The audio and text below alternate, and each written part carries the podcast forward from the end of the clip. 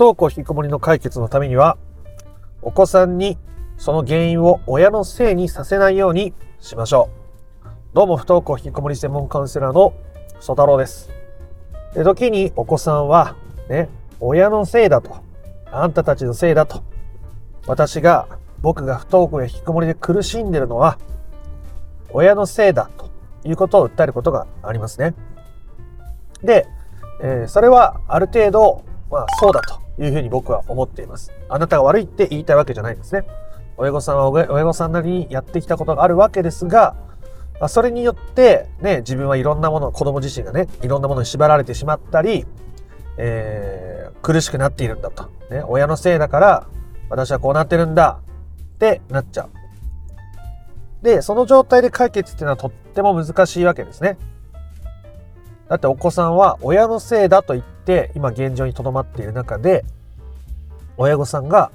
ね、もっとこうしたらああしたらっていう関わりを続けてしまえば状況はむしろ悪化していく方向に傾くわけでございます。えなぜなら不登校や引きこもりでいる理由を作ってしまっているからですね。親のせいだっていう言い訳を作ってしまっているからでございます。今回そこのところ話を深めていってどうやったらその理由をなくせるのかなくすことがどれだけ有意義なのかということについてもお話をしていきたいと思いますので、不登校、引きこもりを本質的に解決していきたいぞという人は最後まで聞いてみてください。えということで、えその、お子さんがね、親御さんのせいだっていうね、まあそれは家庭によってか、ね、状態が違うので、絶対にそうだとも絶対にそうじゃないとも言えないですけど、まあ確かにそれらしい部分はあるはずだと思いますね。100%全部親が悪いっていうわけじゃないですけど、今までの親御さんの先回りや過干渉を理由に、子供は自分で考えたり、自分で選んだり、自分のことを信頼したりとかっていうことが難しくなっているっていう。その状態で確か家の外に出るのは難しいし苦しいし、えー、例えばちょっと頑張って外に出てまた疲れて、ね、出られなくなったりってことが起こりやすいわけですね。で、その中で親御さんとしては、いや、子供が元気を取り戻してくれたら、私も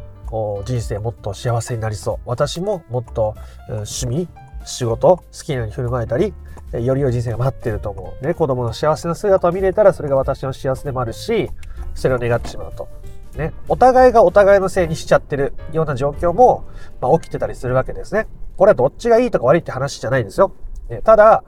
うん、相手が変わってくれたら、相手のせいでこうなってるっていう状況のまま、状況が良くなっていくのかっていうと、良くなっていかないですよね。客観的に見るとどうしてもそうなっちゃうと。で、それを言い続けてやり続けて、状況が良くなりましたっていう人の話聞いたことありますか？ないと思いますね。まあ、それぐらい難しい道だということですね。それ、そのやり方でいくってことは。ていうかまあ、基本的に悪化する道だというふうに捉えていいと思います。じゃあ、その親のせいにさせないってどういうことなのかっていうところですね。ね私のせいにしないで。あなたが選んだんでしょ。私のせいにしないで。っていうことが正しいのか？解決に近づくのか？これまた違うわけですね。自分がどうやってね、えー、捉えるのかまあその人の自由ですけど子供は、ね、親に先回りされたこととか過干渉を受けたこととか今までいろいろ心配されすぎたこととか親を見て自分が苦しくなったりしてる部分があるで、それを否定して、私のせいにしないでって言っちゃうと、子供はより居場所を失うわけですね。なので、その原因を作らないっていうことってどういうことなのかっていうと、言い訳を作らないってどういうことなのかっていうと、ね、あなたは今のままでいいよっていうことですね。あなたは今のままでもいいよっていうことです。例えば、昼夜逆転していてもいいし、例えば、ゲームをやりすぎてもいいし、例えばお風呂あんまり入らなくてもいいし、ね、朝起きてこれなくてもいいし、家のことやれなくてもいいし、ね、それでもいいよって。うん、それでもいい。うんうんうん。悲しい時がある。うん、苦しい時がある。うん。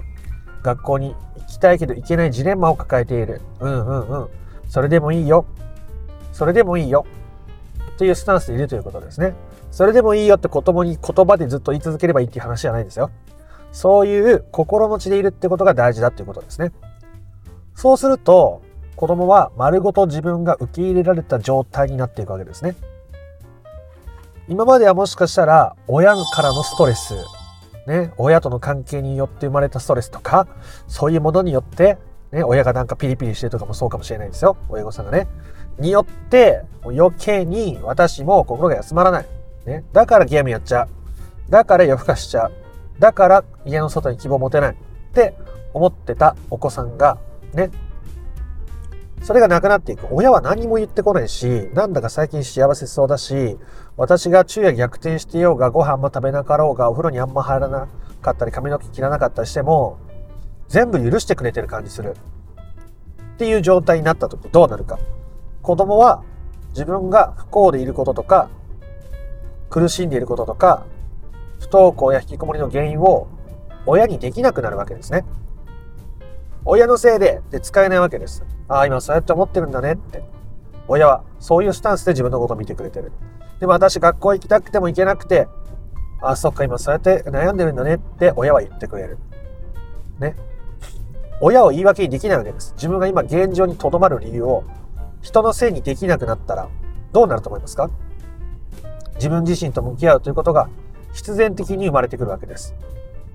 ね、僕のとこに寄せられる相談の中でもね、子供が現実から逃げていると思います。現実と向き合う必要があると思うのですが、なかなかね、それをすることができずにどうすればいいでしょう？という質問もよくいただきますね。うん。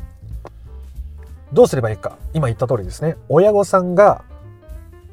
不登校引きこもりで悩む子供の悩みの種であることとか原因であることをなくせばいいわけです。A、なくしたら子供は親のせいにできないね、じゃあゲームやるのも自己責任ですね。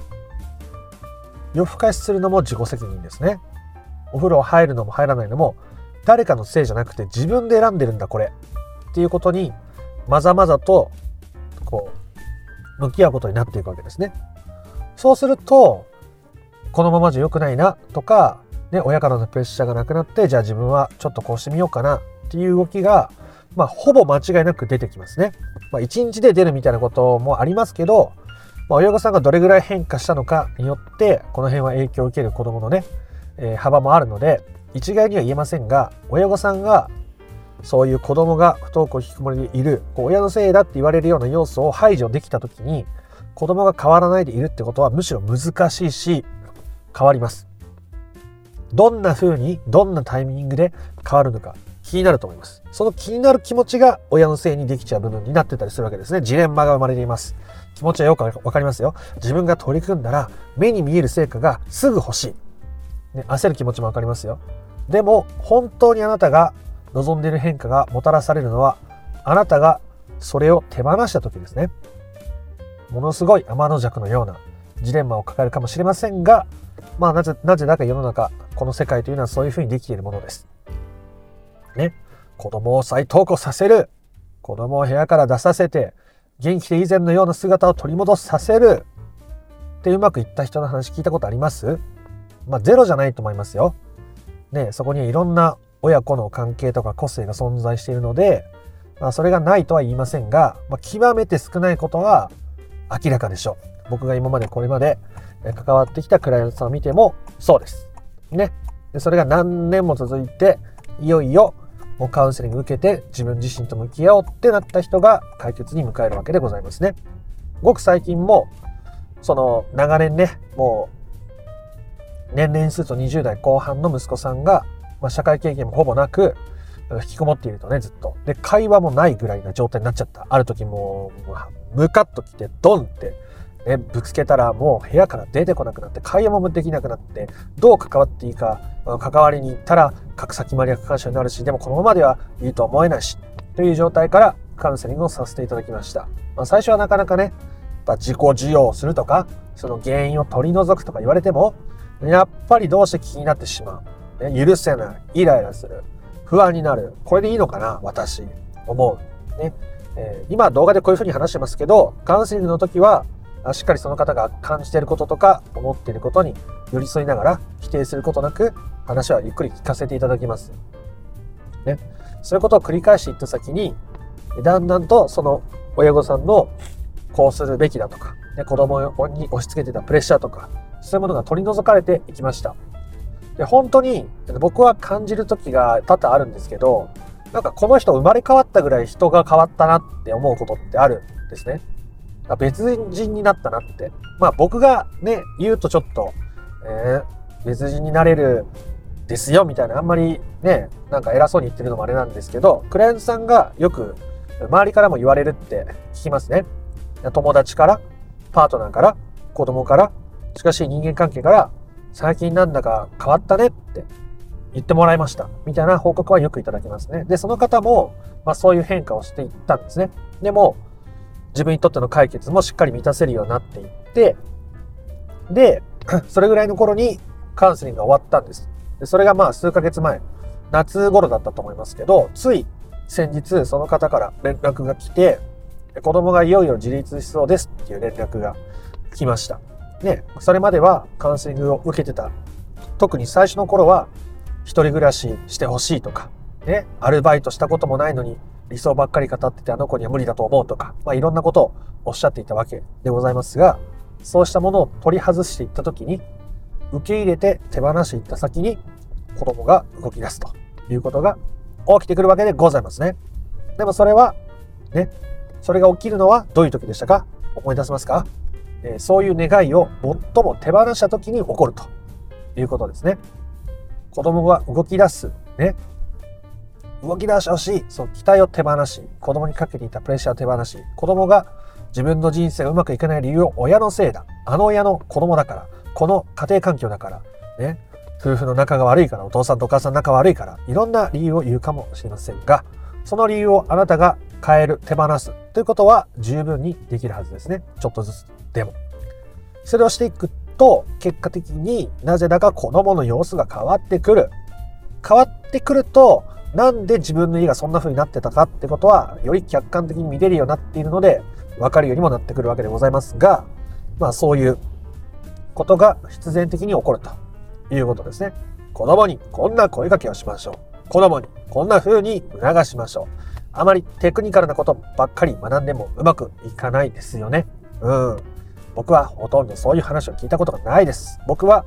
ね、今までカウンセリングさせていただいた方もそうですけど、他のところでえー、カウンセリング受けてきたとか、ね、再投稿の支援受けてきたっていう人もいます。で、そういうところでうまくいく人もいるでしょう。その相性とかね。いろんな要素がありますから。ただ、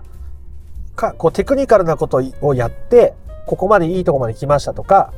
うん、それでいい方向に向かってますっていう人の話を聞いたことがないですね。そのクライアントさんからもそうだし、その周りからも。だから、それってすごく難しい。使いこなす僕は解決の中で、えー、あり方が大事ですよということにしますが、その使いこなすあり方があれば、そういうテクニカルなものっていうのは自然と生まれてきたり、効果をものすごく大きくしたりすることがあります。が、そ、あり方の部分、自分にとっての解決を満たせてない状態で、ね、えこうテクニカルなことだけやろうとしても、基本的にうまくいかないわけです。それは、料理道具だけきれいに整えて、ね、こう素材の味をどう引き出すかとか、ね、どういう風に調理するのがいいのかとかってことをすっ飛ばして、まあ、道具だけにこだわったって、結果は大して美味しい料理できないじゃないですか。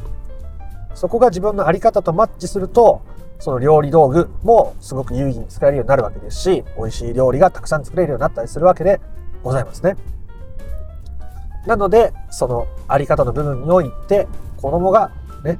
学校に行かない理由、不登校でいる理由、昼夜逆転しちゃう理由、スマホ、ゲームに依存しちゃう理由、親のせいにする。ね。親がこうだから。あの時こうだったから。自分はこれだけ苦しくて悩んでいるんだっていう、その原因をなくす。言い訳できなくさせるということが大事だということですね。言い訳するなって言うんじゃないですよ。言い訳し、できなくさせるってことですね。言い訳できる原因を自分の中から取り除いていくってことが全部大事だということでございました。でそれができた上で子供のことで悩むんだったらまだ話はいろいろできることがあると思うんですけどまず自分が変わらないうちに相手にだけ変わってほしいっていうとね相手が変わってほしい。向こうもこっちのせいだって言ってくる。ね。あーどうしよう。余計に関係が悪くなることは必至ですね。ということで、えー、自分が変われるところからね子供が不登校でいる理由とかその原因が全部親のせいだとも言わないですよ。もちろん。学校でのいじめとか、他にもいろんなことがあるかもしれません。先生との折り合いがつかなかったっていうお子さんもいます。ただその時に親御さんが自分の在り方を本当に整えられているのか、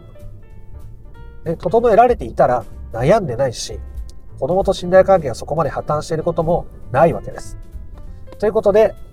えー、小さな一歩から変わっていけるといいと思います。僕もね、こうやって話しますけど、いきなりそんな全部できたわけでもないし、だいぶ時間がかかった方だと思ってます。なので、あなたなりのステップをね、踏んでみてもらえたらな、というふうに思います。えー、ということで、今回の話が良かったなとか面白かったなと思った方は、いいねやコメントをしてみてください。不登校引きこもりの解決法について順序立てて知りたいよっていう方は、説明欄の URL から公式 LINE に登録をしてみてください。そちらから不登校引きこもり解決のための三種の神器という動画セミナーを無料でプレゼントしております。チャンネル登録も興味のある方はしておいてください。では、あなたの不登校引きこもりの問題が本質的な解決にたどり着くことを心から願っております。また別の配信でもお会いしましょう。ありがとうございました。ソ太郎でした。